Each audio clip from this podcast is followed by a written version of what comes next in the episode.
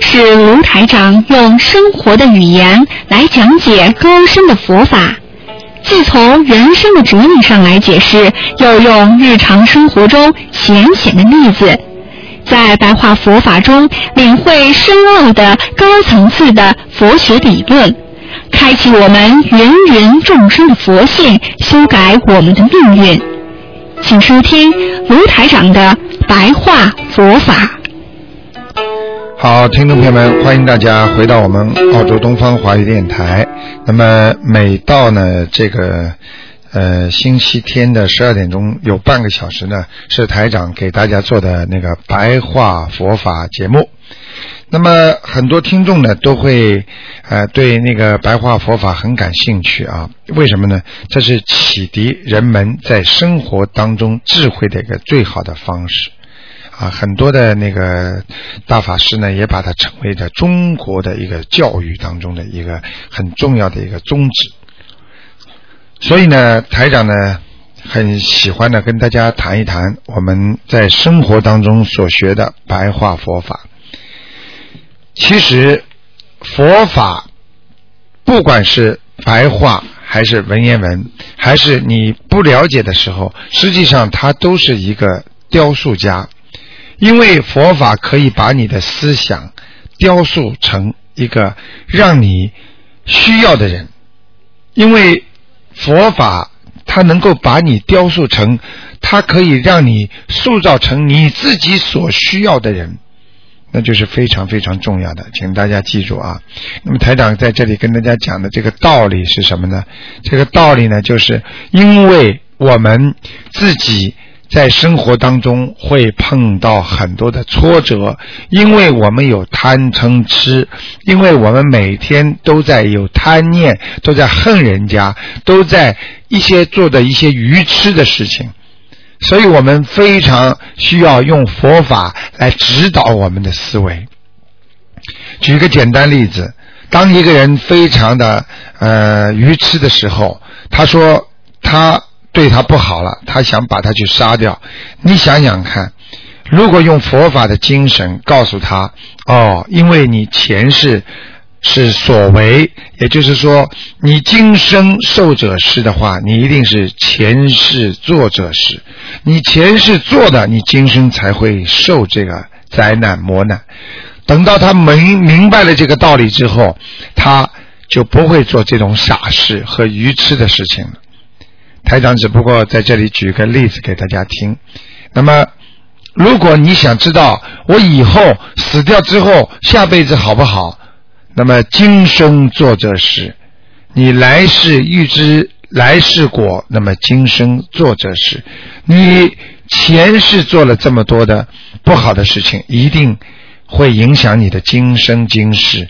那么你想知道以后好不好，那还得好好的修你的今世。所以，思想佛法，它是像一个雕塑家一样，他的思维可以把你塑造成你自己所需要的人。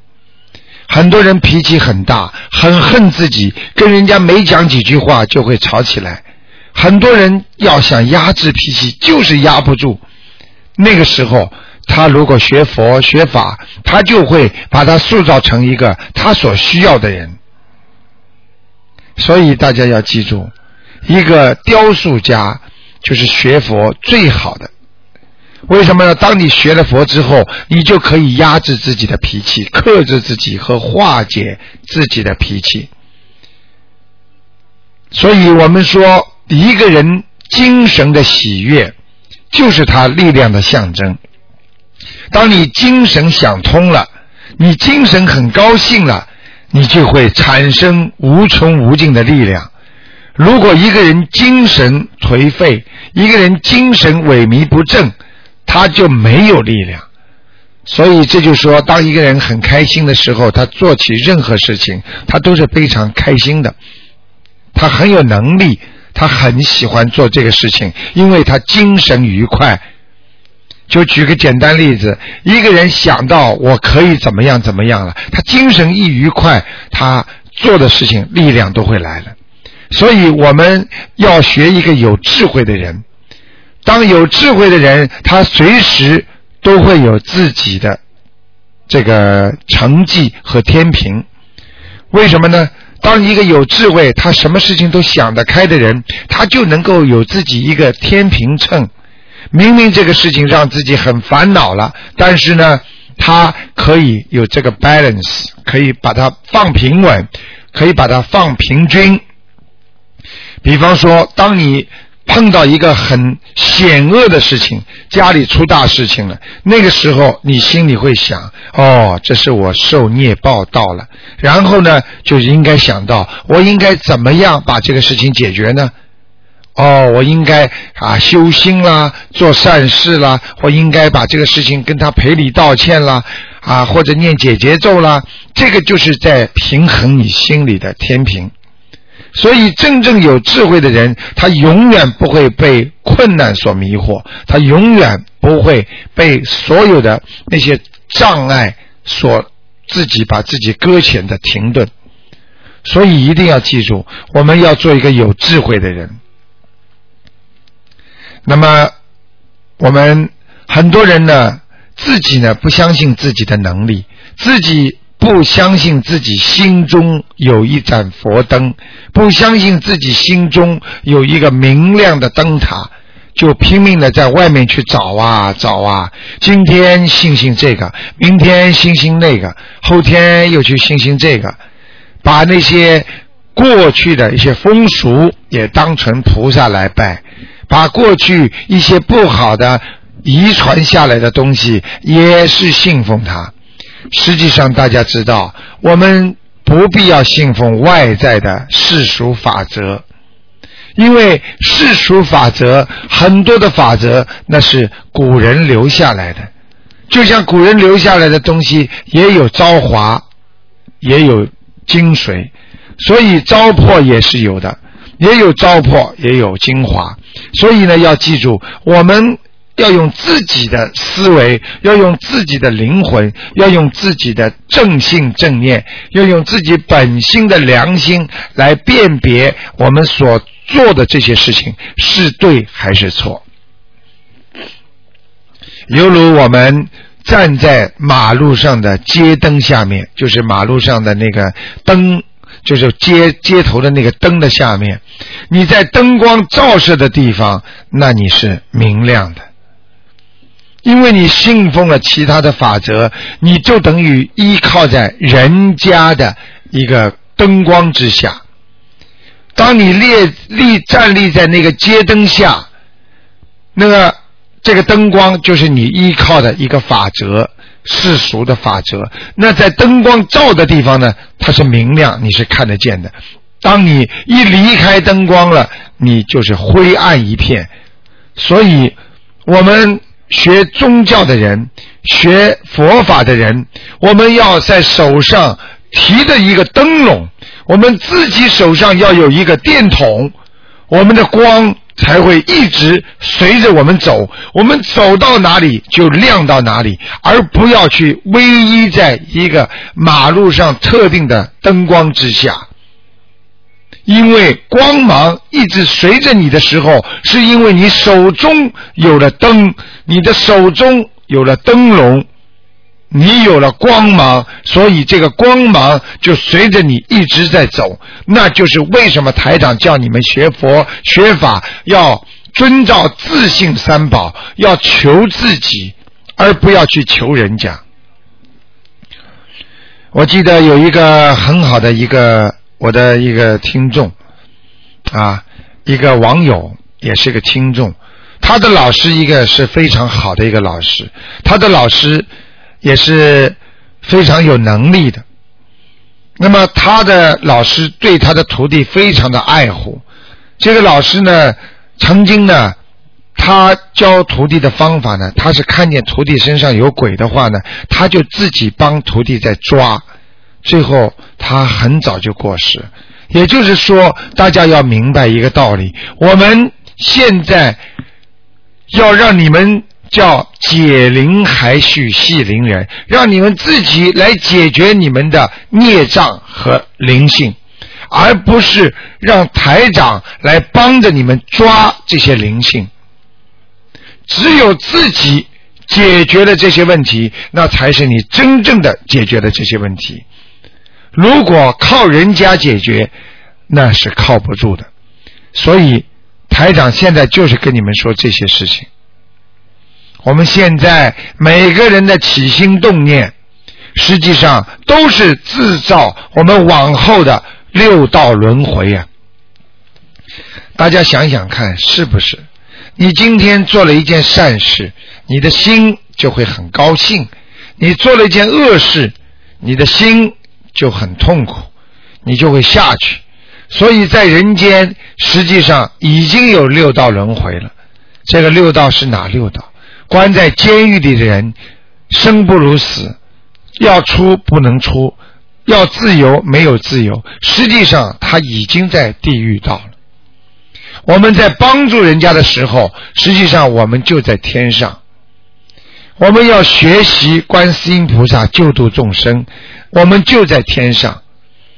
台长天天在帮助大家，台长天天活在天上，我天天特别高兴。我希望你们要想帮助人家的时候，你的境界实际上已经提高了。我需要你们是帮助人家，而不是害人家，而不是嫉妒人家，而不是捉弄人家，而不是骂人家，也不是打人家。要记住，只有真正的想到人家，想到众生，那你的境界才会提高，你才是学的菩萨道。所以我们永远要学菩萨的慈悲救度众生。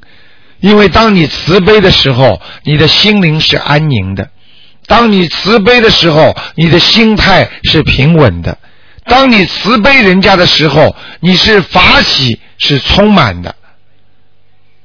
台长现在跟你们讲的这些，都是让你们怎么样来更好的精进学佛，让你们以后不要堕落六道轮回。大家想一想。我们每一天在学佛，我们千万不要去贪呢，因为很多人到现在还要求财啊、求那个、求那个名啊、求利啊。实际上，作为我们来讲，不要去求名求利。你想想看，学佛不就是叫你放下万缘吗？把所有的缘分都要放下来。那你想想看，如果还拼命的去追求名啊、利啊、钱呀、财呀，你说这个人怎么能学得好佛呢？放下自己，救度众生，那才是提高境界的唯一的一个宗旨。学菩萨，学观世音菩萨，这么大慈大悲的在救度我们每一个人。你们大家已经受到观世音菩萨的慈悲很多了。当你们在为自己家里孩子求，为自己家里身体求，这些都是叫正求。正求是没有关系的，因为你的身体好了，你可以救度更多的众生。因为你的身体好了，你不受到磨难的话，你的可以更有时间孝顺你的父母亲。因为你的身体好了，你可以弘法利生，这些叫正求。而当你去求财、求名利，那这就有偏了。所以，当一个人去求菩萨，你保佑我发财呀，这个，我想我的听众没有一个会这么求的，因为台长从来没叫大家发财。因为这个财是你前世所为，而且财来财去，人都是到人间来去匆匆，今天来了，明天没了。这个财进财出啊，也是快的不得了。所以财是一个身外之物，我们要把它放得下，不要去求。求的是什么呢？要求菩萨给你智慧，求菩萨给你聪明的智慧灵感，求菩萨给你慈悲心，求菩萨让你身体好。因为有了智慧，你才能克服所有的困难。当你有了智慧，你才能有智慧之后，你才能明白和证悟佛法。先跟大家谈了关于我们。怎么样来学佛？要带着怎么样的喜悦来学佛，要怎么样把自己身心照亮，而不是靠着外围的灯光。听众朋友们，那么台长给大家说的这是白话佛法。今天呢，台长呢有时间呢，继续呢。哦，今天时间是真的很快啊，只能给大家再继续讲一点。那么我们所说的啊，要今天呢给大家讲一讲呢，就是很多人啊吃在吃那个素。还有放生上面要注意的一些问题。那么，首先，很多人说了啊，我们今天放生，卢台长有什么善处？放生是你自己的慈悲心的造化。什么叫造化？就是造出来的。也就是说，当你在放生的时候，你造就了你这颗慈悲的心。当你在放生的时候，会加快你的因缘成熟，也就是台长跟他跟经常跟大家讲的，你们多献点供果的话，你们所求的事情会得到果实，也就是这个结果，这个因果会快。那么有一个听众很好玩，他跟台长说，他说台长，那么。如果这个人有坏事的时候，有坏的果报的话，那么他供了水果之后，是不是他的果报也会快呢？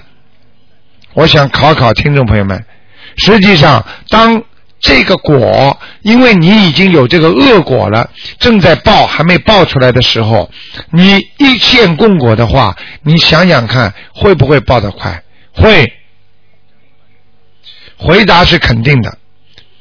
你这个报如果能快一点，也比你以后报好。你今天报了，你比以后报好。大家要知道，你现在身体还好的时候，就算你报了一点，你的身体很快会会复原的。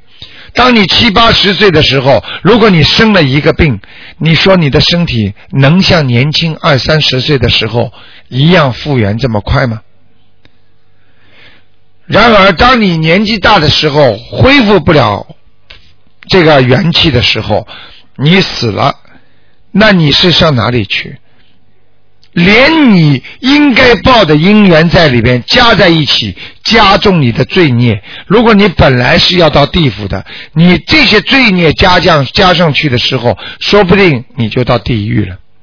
所以早报也比晚报好。所以现世报。就报完了就算了，就像我们现在一样，你犯了一个错，如果这个领导一直不找你谈，这个老板一直不找你谈，把你记在心中，你永远会觉得工作很烦恼，你觉得不开心。而当你真正明白了这些道理，领导找你谈了，老板说你要当心啊，你下次不能再这样啊，你要是再这样的话，啊。我们就不要你了，或者记过。这个时候讲完之后，你心里会豁然开朗，你会很舒服。大家明白吗？这是为什么？这就是说明很多的果报让他来，早点报。这就是为什么台长让你们要念礼佛大忏悔文，因为谁都怕未来，谁都怕没有发生的事情会发生。而谁都希望早一点发生，当然，在这个发生当中，也可以因为通过念经之后，可以大事化小，小事化无。所以希望大家要多放生，多献供果。那么很多听众呢，都在平时呢啊都在吃素。那么台长高家告诉大家，吃素。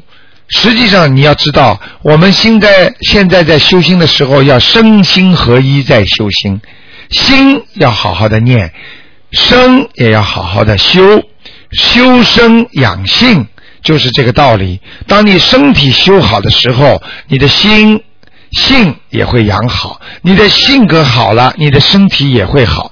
举个简单例子，你整天爱发脾气的人，你的心肯定也不好。当你的心修的不爱发脾气了，你的血压也不会高，你的身体也会好。所以，为什么吃素的人要忌五荤呢？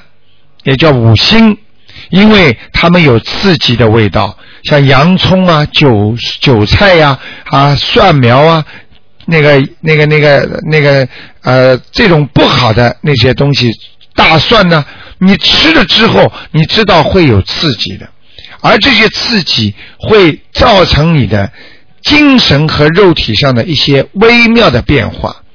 会刺激你的性欲，会刺激你的感官和器官。所以，为什么修心学佛的人，菩萨不愿意让你们吃这些东西？为什么吃素的人，为什么菩萨不让你们学这些东西？为什么呢？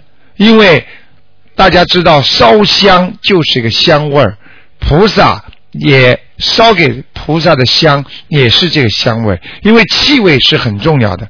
当你嘴巴在给菩萨念经的时候，如果你满嘴臭气都是大蒜味儿，那你想想看，这个菩萨还会来吗？当你的大蒜、洋葱吃下去之后，刺激了你一些荷尔蒙，你脑筋、身体上会有一些生理反应的时候，你的脑筋就会动一些不好的念头。这个是不适合修心和养性的，所以为什么吃素的人要记这些东西？就像我们现在做人一样，要经常的、经常的要修正自己的毛病，改正自己的缺点。学佛修心吃素，都要连五心都要记掉。凡是刺激的东西啊，都要少吃。像辣的东西也要少吃，实际上吃辣的对身体也并不是太有好处的。好，听众朋友们，那么今天呢，台长给大家的白话佛法呢，啊，只能先说到这里，因为时间真的太短了。台长本来给大家呢准备了很长的，准备跟大家讲一讲呢，我们呢啊菩萨的法身化身。我想下次有机会呢，下个星期再跟大家讲。因为大家都听到台长经常晚上到人家梦里去，全世界这么跑，有法身有化身，都在外面经常这么救人。那么到底佛法的法身和化身说的是什么呢？好，那么下次呢再跟大家讲。好，听众朋友们，今天呢，我们这个白话佛法呢，就到这里跟大家结束了。那么，感谢听众朋友们收听。那么，在我们的下面呢，还有一个小时的节目时间里呢，会给大家做啊那个悬疑问答节目，希望大家呢继续收听。